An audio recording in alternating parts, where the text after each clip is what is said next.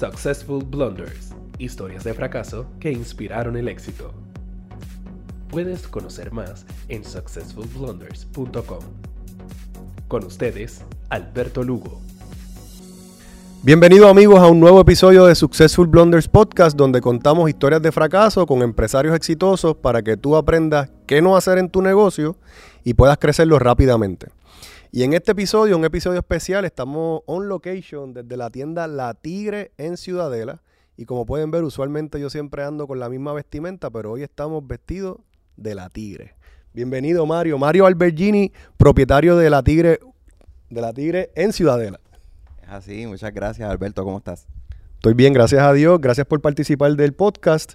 Y primero que todo, siempre empezamos con un poquito de background de quién es Mario Albergini y de dónde sale La Tigre. Súper, pues mira, la Tigre, este, bueno, empezando por, por mi historia, yo empecé en esta industria de la moda como a los, ¿sabes? Desde jovencito, a los 15 años, empecé a trabajar en lo que lo que eran las tiendas Clubman. Y, y, ahí fue que, como empezamos a coincidir. Nosotros estudiamos juntos, by the way, eh, en, la, en el mismo colegio y después nos volvimos a encontrar en, en, en, las tiendas de moda. Eso es así. Estuvimos en dos colegios. Este, Correcto. compartimos el mismo colegio.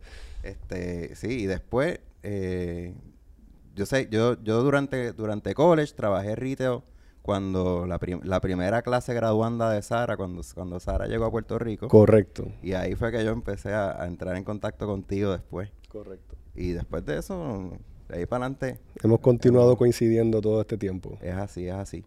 Este, pero sí, yo empecé, yo empecé así en, en retail, eh, aquí localmente. Eh, y ahí fue que se despertó mi interés por, por perseguir una carrera en, en, la moda y utilicé esos contactos que desarrollé eh, trabajando aquí y desarrollándome aquí en retail para, una vez terminé administración de empresas en, en la UPI, eh, ya tenía trabajo en Nueva York, entonces ahí experimenté el, otro, otro elemento de la cadena de distribución que es el, el, el wholesale. Sí, porque no es lo mismo trabajar en la tienda, eh, retail, que entonces ver cómo se hace el tema de, distribución y cómo se hacen las compras y demás, ¿correcto? Exacto. Es, eh, es, un, es un elemento completamente diferente, especialmente el, para lo que son specialty stores como el mío.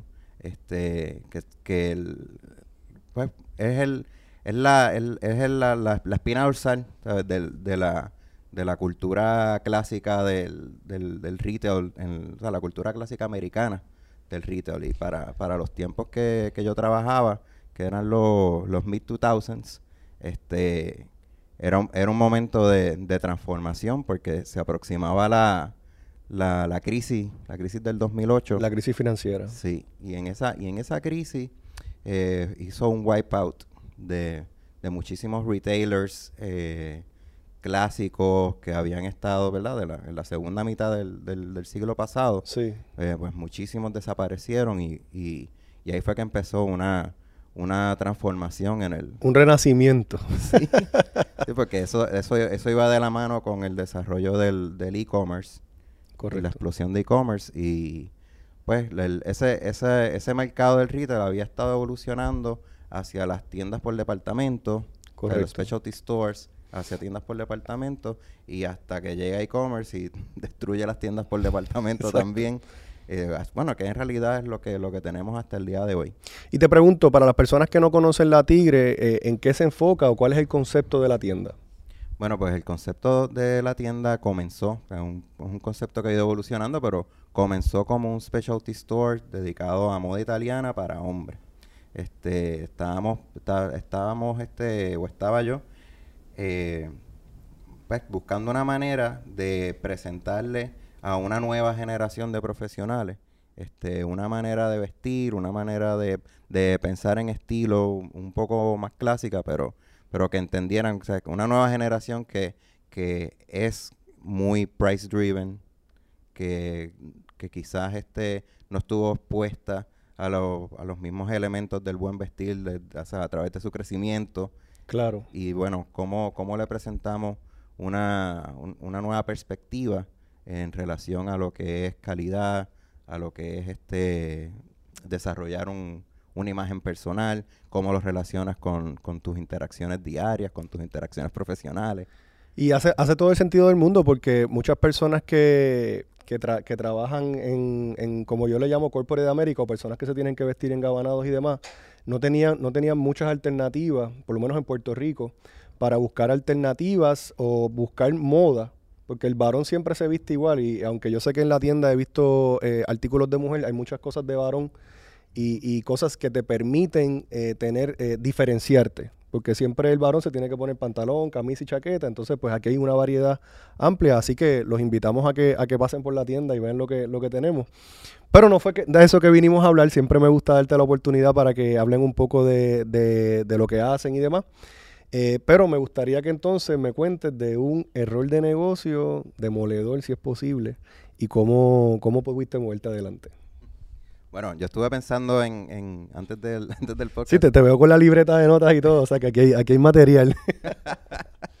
Bueno, no tanto, pero este estaba pensando, o sea, estaba remontándome al, a- especialmente a, esos a esos tiempos de, del, de comenzar, ¿sabes? Del, la- del Génesis, este, que fue más o menos para el 2015, ¿sabes? La, una, una tienda de ropa, pues, italiana, por ejemplo, manu- manufacturada en Italia, pues, es, es colección, no, no es, no es este, no, no, no se, no se produce rápidamente, hay que darle Cuando mencionas colección, para las personas que no conocen del tema, es- esto de colección es que se toma, se toma un tiempo en lo que se diseña hasta que se produce y, y llega a ti.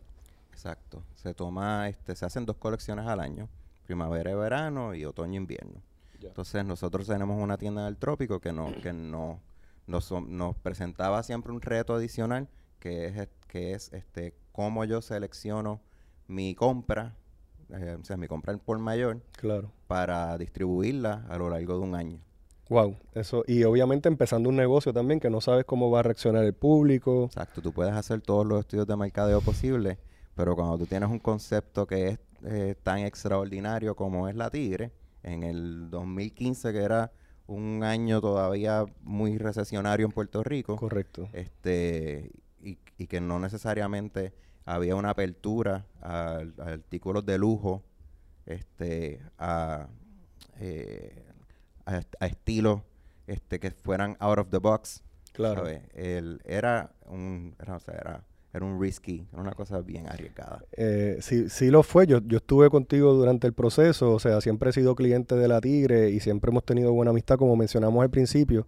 Y ciertamente abrir una tienda eh, eh, en un mercado donde las personas, no todo el mundo está acostumbrado eh, a- a- a- al precio de venta de los artículos eh, y obviamente pues tú tener que explicar la calidad del producto, por qué cuesta lo que cuesta, que no es que tú estás haciendo mi- millones de dólares en el markup, sino que es un producto más costoso porque es de mayor calidad. Claro, y hay, mucha, y, hay, y hay muchas consideraciones que no están necesariamente claras al principio, como por ejemplo, ¿sabes? Costos de envío. ¿sabes? Eh, sí, las listas dicen una cosa, pero ¿sabes? verdaderamente tú vas a saber la, la, la- o sea, la- to- todos lo- lo- todas las variables, lo que son este, medidas de cajas y, y pesos y todas esas cosas. No, y, y el- y el suplidor no está dispuesto a, a- a suplirte esa información. O sea, uno, uno, uno habla de negocio Sí. y de empresarismo en términos de lo, del, del- de, de su, de su forma ideal. Claro, Pero en la práctica, pues es como este programa, es como Successful Blunders. eh, claro. ¿Qué es lo que pasa entonces cuando ejecuta? Cuéntame entonces que No, yo, yo, yo pensé mucho en, en ese periodo porque el, el, el proceso de comenzar un nuevo negocio está altamente cargado de inseguridad. de acuerdo. Y, y cuando y cuando son tus chavos, pues también duele más. Claro. ¿sabes?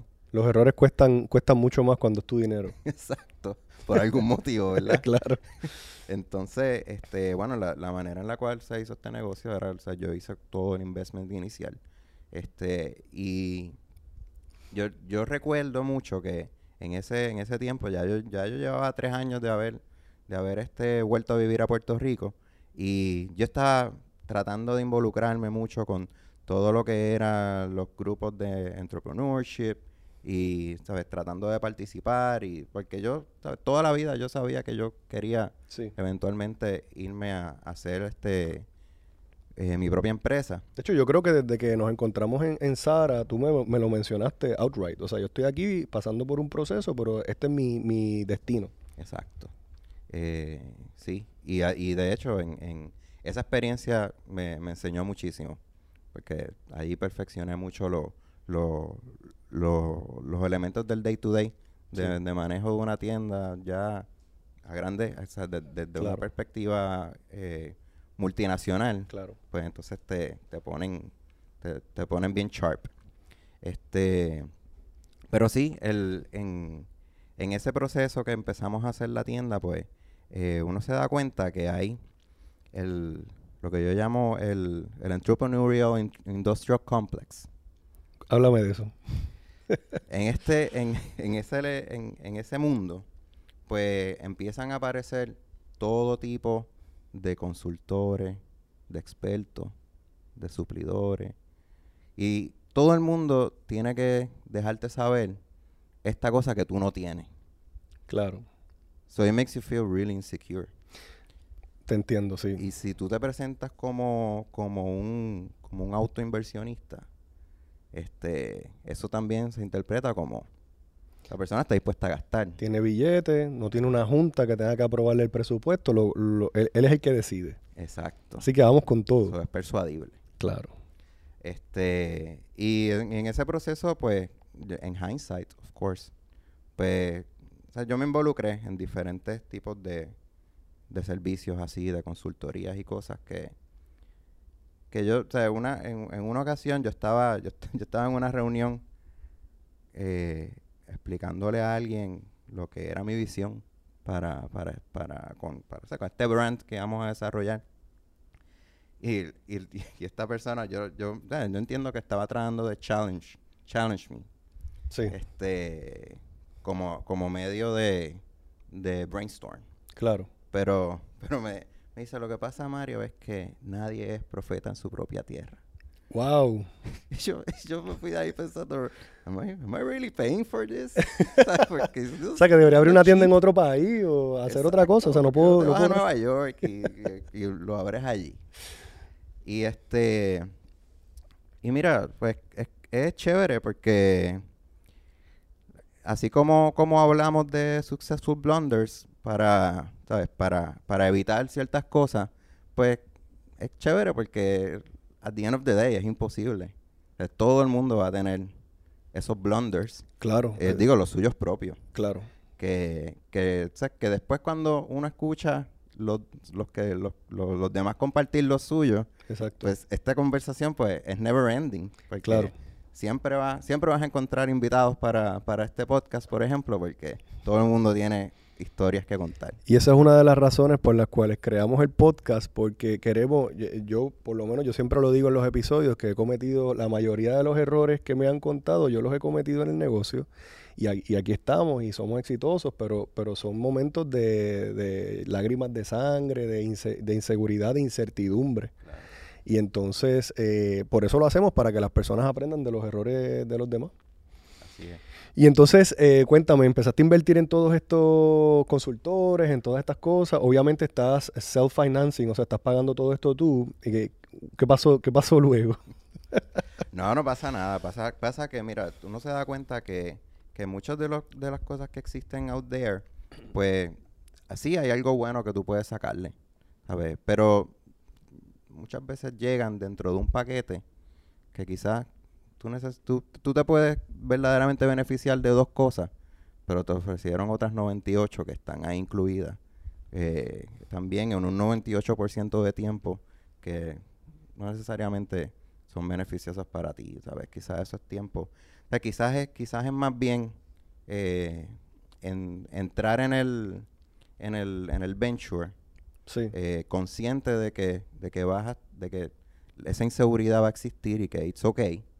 Y muchas cosas te vas a dar cuenta que if you, if you just take your time y tienes paciencia and you sit down and you think about it, pues tú mismo puedes eh, este, figure it you out. can, you can figure it out. Sí, Ok, entonces podemos decir que, que y yo creo que esto es súper importante, es, es ese miedo al- de algunas personas a- a- al fracaso. Que Claro. yo creo que, que todos tenemos ese miedo al fracaso. Eh, pero poder, poder pasar ese miedo al fracaso y darte cuenta de que pues puedes pagarle a, a 20 consultores, pero al, al final del día el que vas a tener el problema eres tú o el que vas a tener el éxito eres tú como, como empresario y como inversionista. Claro. O sea que, que eh, eh, esto es uno que no hemos mencionado hasta el momento, pero creo que es un, un buen blunder de mencionar o, o una buena recomendación. Tienes que creer en lo que estás haciendo y tienes que, y tienes que pasar por el proceso. Sí, tienes que resignarte a confiar en que si se te ocurrió esto y tú estás convencido que puede funcionar, pues entonces tienes que, Tienes que meterle mano. autoconvencerte de que, de Claro. que gonna happen. Y eso, yo creo que eso es una lección súper importante porque a veces uno comienza un negocio, pero si no estás claro, cuando vengan los malos días, cuando no entre nadie por la puerta, cuando no hagas los números que querías hacer, es fácil quitarse si no estás claro en la visión.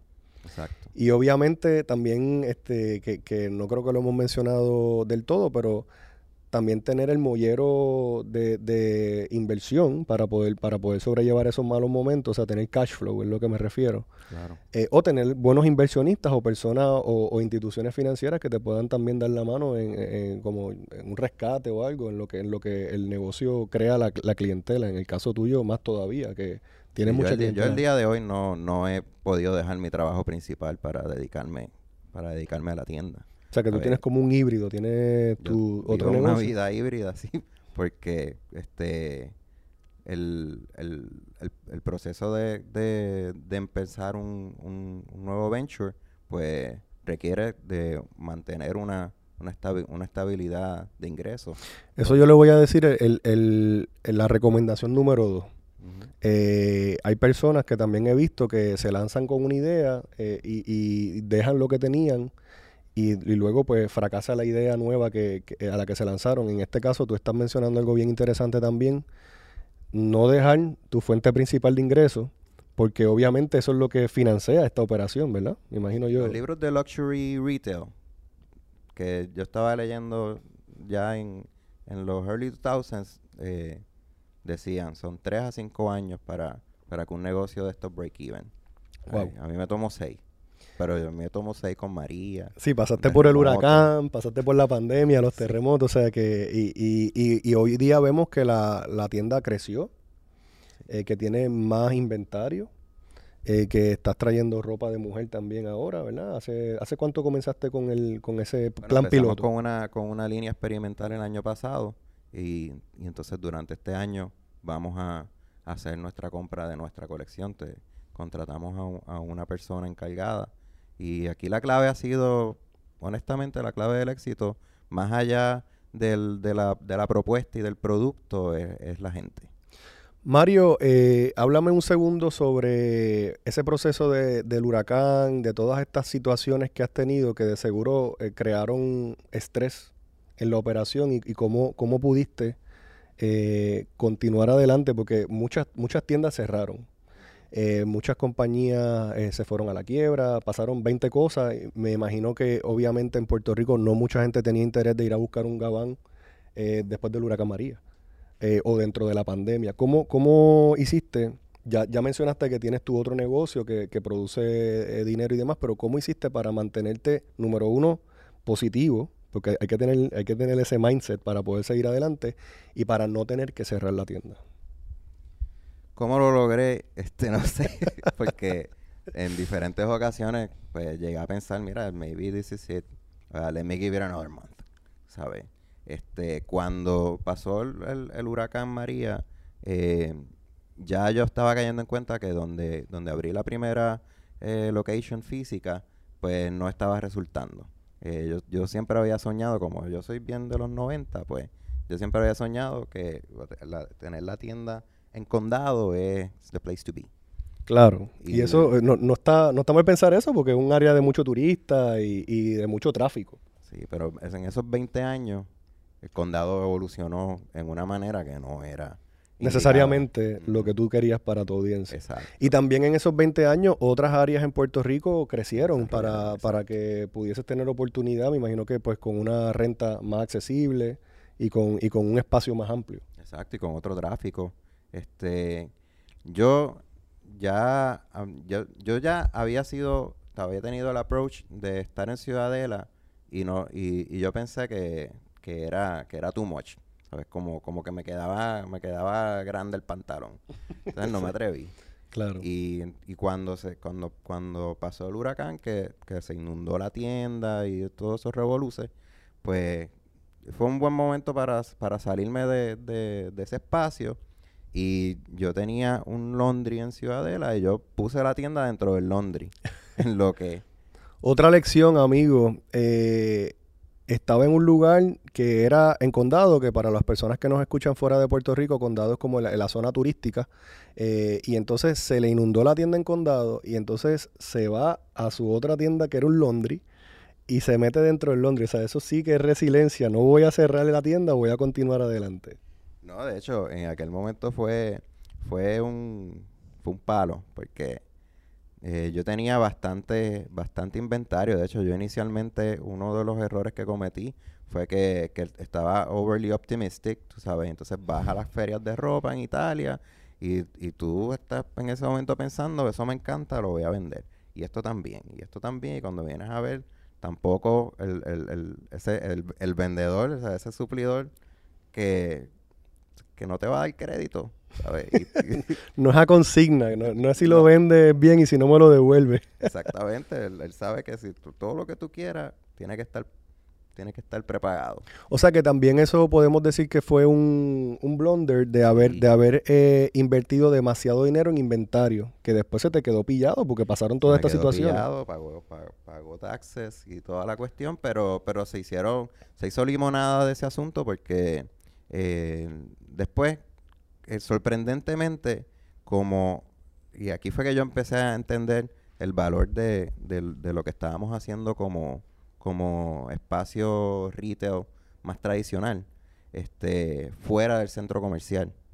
Claro. El centro comercial estaba hecho este pedazo Sí. y, y la gente de momento se vio que tampoco tienen internet que le esté funcionando bien o que los delivery systems están, están caídos y next thing you know tengo una fila de gente que mira no si a mí se me se me, me entró agua por el closet o con la humedad se me dañó toda mi ropa y Wow. de momento tenía a un, a un, a un montón de tipos comprándose ¿sabes? Eh, wardrobes completos Wow. y O yo sea, que, tenía un montón para ofrecer o sea que dentro de la desgracia, oportunidad entonces también hay que, hay que aguantar. Yo creo que la lección más importante de este podcast es que hay que aguantar el empuje cuando vienen las malas rachas.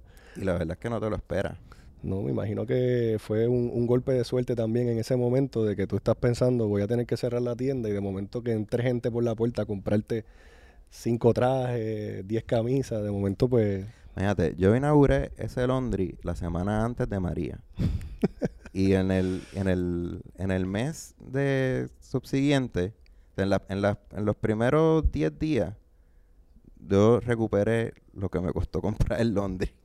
Brutal. lavando ropa de, la gente que no tenía luz. Ah, pues recuerdo también que eso fue un buen, un buen cash cow que tenías el servicio de laundry para las personas que no tenían luz en la casa. Exacto. Porque aquí, porque es donde, don- donde yo vivo hay, hay plantas y yo me puse a lavarle la ropa a la gente en mi casa. Ah, me acuerdo también de eso, me acuerdo también de eso. Yo, llegué- yo fui de los que pasé por el área y tú tenías un revolú de, de, de bolsas de gente lavando ropa.